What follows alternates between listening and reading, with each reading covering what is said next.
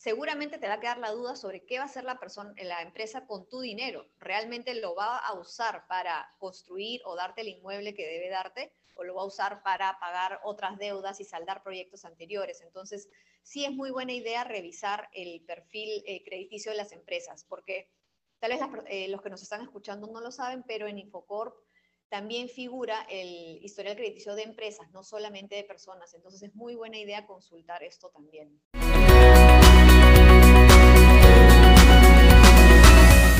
Hola, ¿cómo están? Bienvenidos a una nueva edición de Arroja tu Cuentas Podcast, el podcast donde hablamos sobre cómo administrar tus finanzas personales, préstamos y economía diaria. Somos Douglas Santisteban y Zuli Siucho. ¿Cómo estás, Zuli? Buenos días. Hola, Douglas. Buenos días. Muy bien. Espero que estés bien también.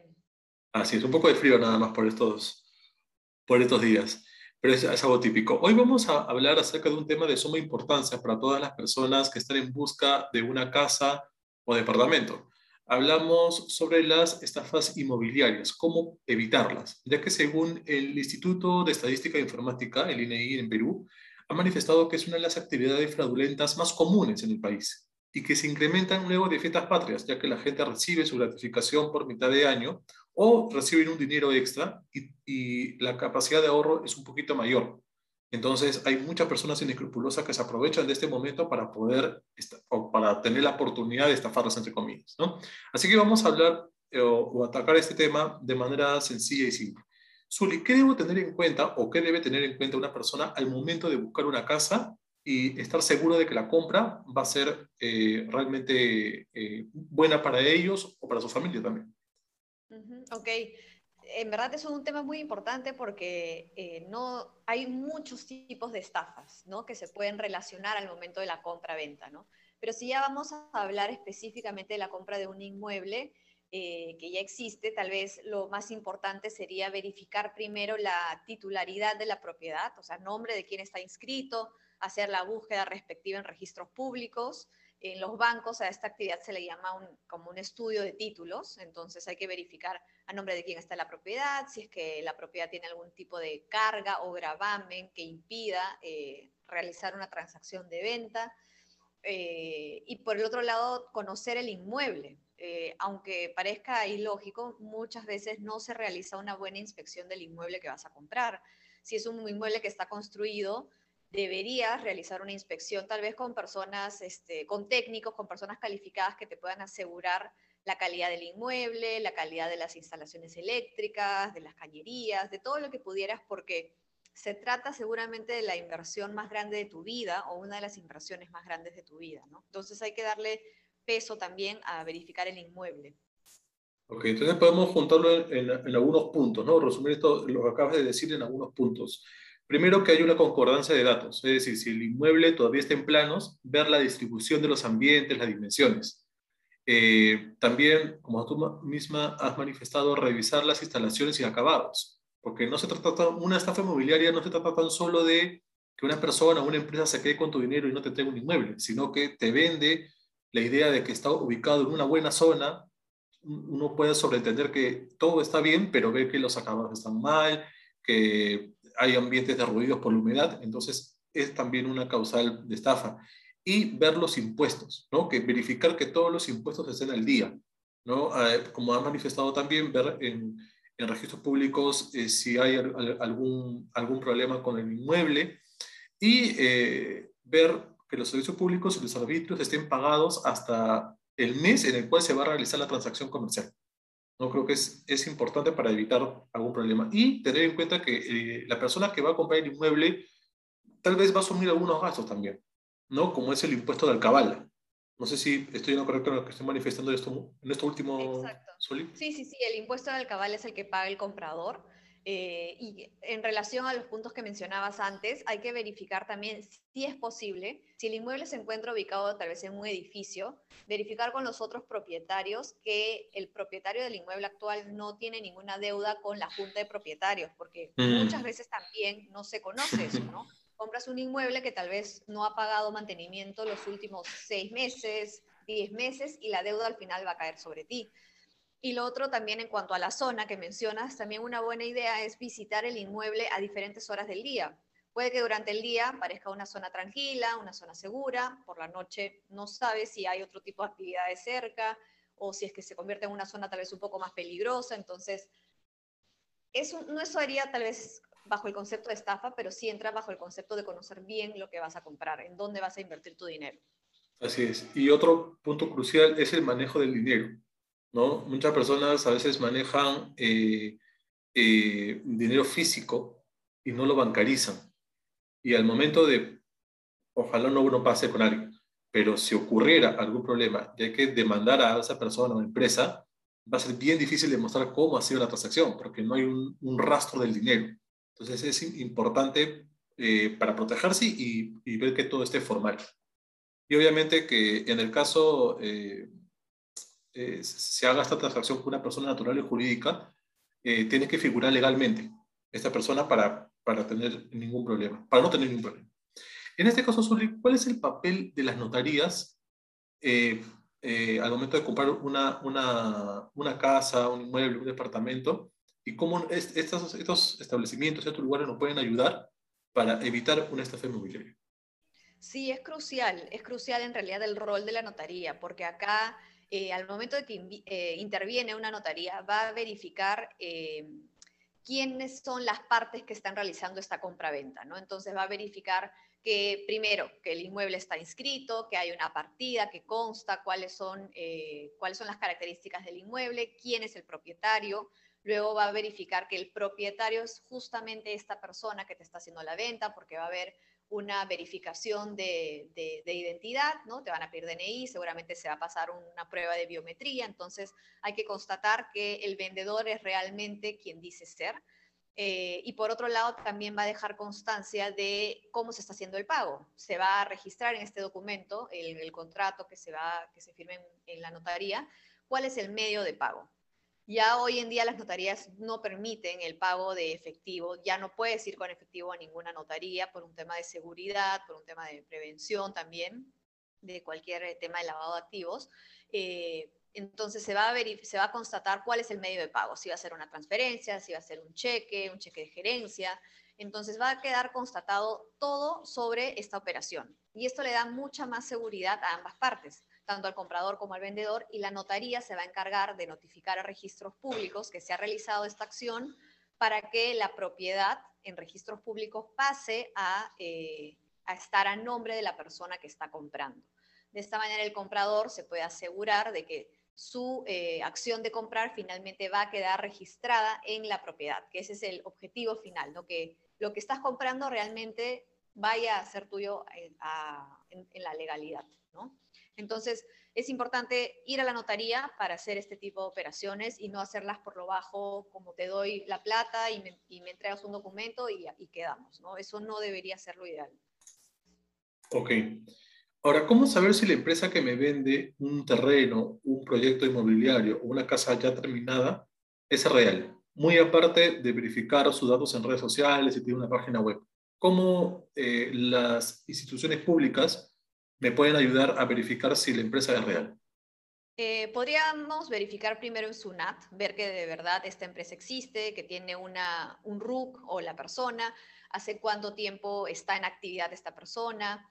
Eh, y además de eso, porque realmente cualquiera puede tener un RUC, eh, yo sugeriría que se vaya a verificar qué otros proyectos o qué otras propiedades ha vendido esta persona, ¿no? sobre, sobre todo en el caso de empresas que construyen o inmobiliarias, eh, verificar qué otros proyectos han vendido. Seguramente no es el primer proyecto y si es el primer proyecto tal vez hay que tomarlo con mucha más cautela para verificar qué tanta experiencia tiene esta empresa en la venta de inmuebles. Entonces yo sugeriría ir a ver proyectos anteriores que se han vendido, tal vez eh, si es posible conversar con alguno de estos propietarios, verificar que en verdad esta inmobiliaria les vendió, cómo fue el proceso.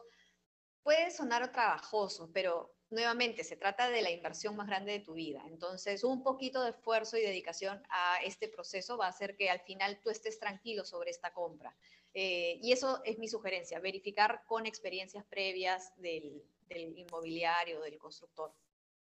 Y también verificar la existencia eh, de esta empresa que esté registrada, para la redundancia de registros públicos, ¿no? porque es una manera también de protegernos y obviamente, si uno ya se decanta por una empresa o persona, eh, también recomendarles que los pagos no se hagan eh, tan grandes o, o, sea, o se paga al contado. ¿no? Es mejor hacerlos en, tramos para, para, evitar alguna complicación en el futuro. Ahora, solo yo tengo una pregunta. Eh, las centrales de riesgo, porque anteriormente hemos visto que las centrales de riesgo en las entidades financieras se, se usan mayormente para verificar el perfil y historial crediticio de una persona. Cada vez que alguien desee contratar un servicio o pedir un crédito o un préstamo en un banco. Estas centrales de riesgo también me pueden ayudar a verificar eh, la existencia de la empresa, el récord de la empresa o solamente para personas naturales. Sí, es un, es un gran punto, Douglas. La verdad es que no lo mencioné, pero creo que es algo que, eh, que demostraría mucho no solo la existencia, sino eh, el historia, el buen desempeño de esta empresa en cuanto a negocios, ¿no? Porque si tú vas a comprarle a una empresa que tal vez tiene deudas y deudas que no ha pagado al banco, seguramente te va a quedar la duda sobre qué va a hacer la persona, la empresa con tu dinero. ¿Realmente lo va a usar para construir o darte el inmueble que debe darte? ¿O lo va a usar para pagar otras deudas y saldar proyectos anteriores? Entonces, sí es muy buena idea revisar el perfil eh, crediticio de las empresas, porque Tal vez eh, los que nos están escuchando no lo saben, pero en Infocorp también figura el historial crediticio de empresas, no solamente de personas. Entonces es muy buena idea consultar esto también. Has mencionado eh, anteriormente, y también lo hemos dicho, eh, la presencia de registros públicos. Es un, es un elemento importante y debe ser un, aliado para las personas que están en busca de un, de un mueble. ¿Cómo usan los servicios? ¿Qué, qué servicios ofrecen los servicios, eh, registros públicos para estar seguro de que la empresa y el mismo inmueble no tengan eh, problema alguno? Ok, mira, lo bueno es que ya registros públicos eh, tiene la, la, opción de, a través de su página web, solicitar partidas registrales. Entonces, no es necesario que vayas a una oficina presencialmente, puedes entrar a la página web de SUNARP y hacer consultas, ya sea en base al número de DNI o datos de la persona que te va a vender o en base al número de partida, que sería lo más exacto. Entonces, tú buscas el número de partida del inmueble que vas a comprar, el número de partida te lo debe dar el vendedor y puedes constatar que eh, la información que te está diciendo el vendedor es real. Entonces, tú ingresas el código de partida, vas a ver la ficha de registro público, haces el pago por internet, es súper sencillo y automáticamente vas a poder ver toda la información sobre el predio. ¿Quién es el actual dueño? ¿En qué momento o cuándo lo adquirió? Eh, vas a poder ver la descripción del inmueble, dónde queda, su área, si es que hay alguna carga o gravamen. Entonces, vas a tener de primera mano de SUNARP, de registros públicos, eh, esta información sobre el inmueble, para que no necesariamente confíes tal vez en una partida, en una copia que te está dando el vendedor, que podría ser real, podría ser que no, entonces es mejor que tú constates eh, de primera mano con SUNARP. Ahora, ¿este documento es lo mismo o es una herramienta eh, igual de importante que una alerta registral? Eh, es diferente y es una, buena, es una buena mención la que haces, Douglas, porque la alerta registral permite a los vendedores, o mejor dicho, a los propietarios de inmuebles, eh, poder configurar o pedirle a SUNARP que le avise sobre cualquier modificación que se está tratando de hacer en la partida registral de su inmueble. Entonces, hemos visto por ahí que por alguna razón se logran hacer, eh, alguien logra hacerse pasarse por ti, logra vender tu inmueble como si fueras tú, inscribe el inmueble a nombre de otra persona y tal vez un día no te das cuenta y la propiedad ya no está a tu nombre. Entonces, lo que te permite esta alerta registral es que ante cualquier posible cambio en la partida o inscripción de un gravamen o carga, tú seas notificado primero. Entonces, no va a suceder nada con tu partida, con la partida de tu inmueble, sin que tú no te enteres. Y es una herramienta, eh, si no me equivoco, gratuita que ha habilitado SUNARP.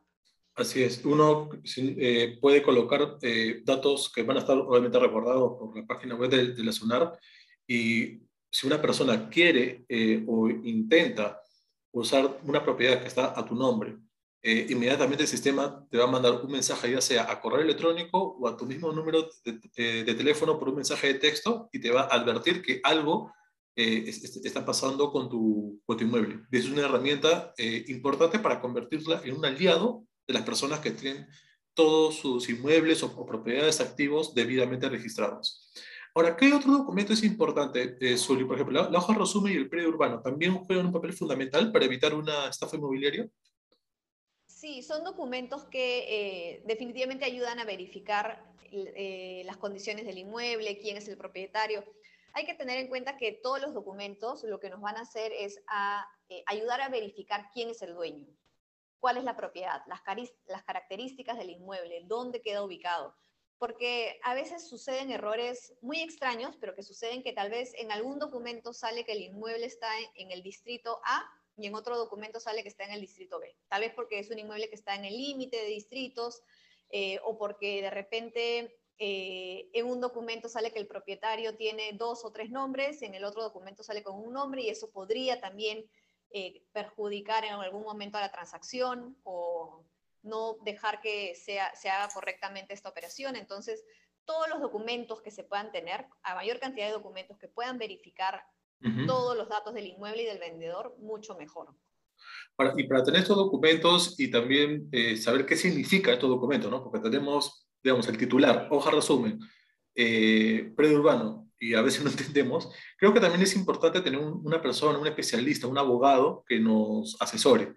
¿No? ¿Por qué, ¿Por qué cree que esto tan importante? ¿no? Porque veces muchas personas solamente confían o, bueno, recurren a la legalidad al momento de ir a una notaría, pero eh, un abogado también es importante como un asesor, ¿no es cierto? Sí, claro, si nos pueden ayudar, si podemos obtener ayuda desde antes, mejor, ¿no? Eh, no lo mencioné, creo, la hoja resumen y el predio urbano son documentos que te brinda cada distrito. Entonces, la hoja resumen, como dice su nombre, es una hoja que resume todas las propiedades que tú tienes en determinado distrito. Eh, las van listando, se muestra el valor del autovalúo, los metros cuadrados, todas las características y eh, el predio urbano es la hoja donde se detalla ya cada uno de los inmuebles. Entonces, si tú en un distrito tienes dos inmuebles, en la hoja resumen van a figurar esos dos y luego vas a tener una hoja de PU, de predio urbano, por cada uno de los inmuebles donde se va a detallar a mayor profundidad eh, el área, el valor, el año de construcción de cada inmueble. Entonces, si podemos tener a, a una persona que nos asesore en cuanto a verificar las características, la legalidad, eh, que todo está bien para hacer la transacción, mucho mejor. Así es. Y para eh, mayor detalle acerca de estos dos documentos que hemos mencionado, el hoja resumen y previo vamos a dejar la descripción eh, qué, qué, significa, cuáles son las implicancias, el, a mayor detalle el uso de estos documentos para evitar complicaciones al momento de adquirir un inmueble. Ahora, Zuli, hemos hablado de que una persona tiene que estar totalmente segura a dónde va a apostar su dinero, ¿no? Porque es el ahorro de toda una vida, la compra más, importante que puede hacer una persona durante su vida. En este caso, ¿qué me conviene más eh, o eh, qué, qué, situación me puede evitar una estafa inmobiliaria? ¿Un bien futuro o una casa ya terminada? ¿O es indistinto? Em, por lo general se ha visto que pueden darse más casos de estafa inmobiliaria con bienes eh, por construir, ¿no? con bienes no terminados. ¿Por qué? Porque, bueno, como no hay nada físico que pueda asegurarte que lo que estás comprando existe, se podría prestar a más estafas inmobiliarias. Eso sí es cierto. Pero no por eso eh, te vas a eh, desalentar de la compra de un bien por construir, porque la ventaja de estos inmuebles es que su precio de mercado su precio suele estar por debajo del precio de mercado. Entonces es una gran oportunidad muchas veces para los que quieren conseguir una, un inmueble a un mejor precio, ¿no? Pero aquí nuevamente eh, hay que recurrir a todo lo que hemos mencionado, verificar las características del inmueble, si de verdad eh, le corresponde a tal persona, cuál es el proyecto, si el proyecto va a ser financiado por un banco, en el caso de los inmuebles por construir, definitivamente te puede dar mayor seguridad, pero hay que verificar el historial también de esta empresa constructora, ¿no? Como veníamos mencionando, qué otros proyectos ha hecho, dónde los ha realizado, si los ha podido concluir, si es que no ha tenido problemas con los compradores. Entonces, sí hay mecanismos para tratar de, eh, quitar la mayor cantidad de incertidumbre sobre esta compra. Y hay la posibilidad de que inclusive, a pesar que ya el banco haya aprobado el, el proyecto, caer en una estafa inmobiliaria. Eh, no debería, porque ya supuestamente un banco, una central, ya ha pasado varios filtros y ha descartado si el proyecto va o no va. Pero aún así, ¿es, ¿es posible? Mira, creo que más podría ser por el lado de que la empresa, por, de la empresa constructora, por alguna razón, no haya llevado bien sus operaciones, se haya quedado sin dinero para fondear la construcción del proyecto, haya por alguna razón quedado en quiebra, pero ya son tal vez ya razones mucho más, este, o mejor dicho, menos probables de que ocurran, porque si ya un, un banco ha avalado tu proyecto es porque ha estudiado todo el proyecto, sabe cuál es tu avance, el banco va dando el financiamiento conforme el proyecto va avanzando. Entonces, deberían ser menores las posibilidades de que por ahí ocurra una, estafa, que ya no sería una estafa, ¿no? Así es. Y eh, ya llegando a la parte final de, del, del, episodio, en el Perú hay muchas personas que, claro, tienen todos sus papeles registrados, pero hay muchas personas que no, que no tienen un título de propiedad, pero están en posesión de un inmueble. Estos inmuebles también se pueden vender, son convenientes, puedo caer una, en una estafa inmobiliaria. ¿Qué, qué, qué aspectos debemos tener en cuenta? Porque, claro, al ser un terreno en posesión, quizás el precio sea menor, pero ¿qué otros aspectos debo tener en cuenta? Sí, la verdad es que es un tema bastante complejo porque mm, yo creo que un gran número de propiedades o de sí, de terrenos en el Perú no tienen una partida registral. Creo que ese es uno, de los grandes retos que tenemos en el país, eh, porque cada vez vemos que hay más eh, invasiones, ocupaciones de áreas, o no solamente nuevas ocupaciones, ¿no? sino ya ocupaciones de propiedades que se vienen teniendo hace muchos años y que no se ha hecho el registro correspondiente. Entonces, como tú dices, suelen ser propiedades o terrenos que tienen un precio menor, porque eh, su misma característica hace que sea una posesión muy vulnerable, que cualquier otra persona pueda decir es mío y nadie tiene cómo constatar que sí es verdad o no. Entonces, si va a ser una inversión para ti importante, que es la inversión de tu casa, yo no decidiría por ese tipo de propiedad. Sé que puede ser muy barato tal vez al inicio, pero si te pones a pensar que lo puedes perder, eh, es muy riesgoso. Es muy riesgoso, sobre todo si planeas construir sobre ella tu casa, si planeas llevar a tu familia a vivir ahí, es muy riesgoso en todo sentido. No lo recomendaría, pero sí entiendo que muchas veces puede ser la solución por el precio que representa.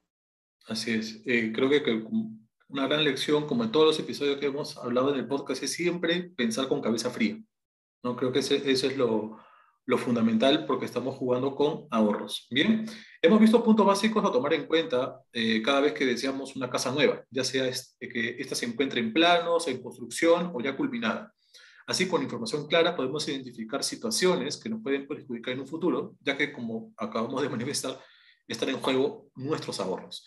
Este programa llega gracias a rebajatucuentas.com, que brinda préstamos con garantía hipotecaria, créditos hipotecarios y traslado de deuda hipotecaria con excelentes condiciones de crédito, bajas tasas de interés, convenientes plazos de pago. Además, nos respaldan más de tres años en el mercado, hipotecas generadas por más de 50 millones de dólares, reconocimientos internacionales y respaldo de entidades financieras en el Perú y el mundo. Síganos en nuestras redes sociales como rebajatucuentas.com en YouTube, Facebook, Instagram, Twitter, LinkedIn y también en Spotify. Muchas gracias, Uli, por, por, por esta conversación. Creo que ha sido bastante interesante. Eh, no sé qué más, eh, si deseas agregar algún punto más. No, eso sería todo, Douglas. Gracias a ti y ya nos estamos viendo seguramente en otro episodio. Muy bien. Nos vemos en una próxima oportunidad. Chao, chao.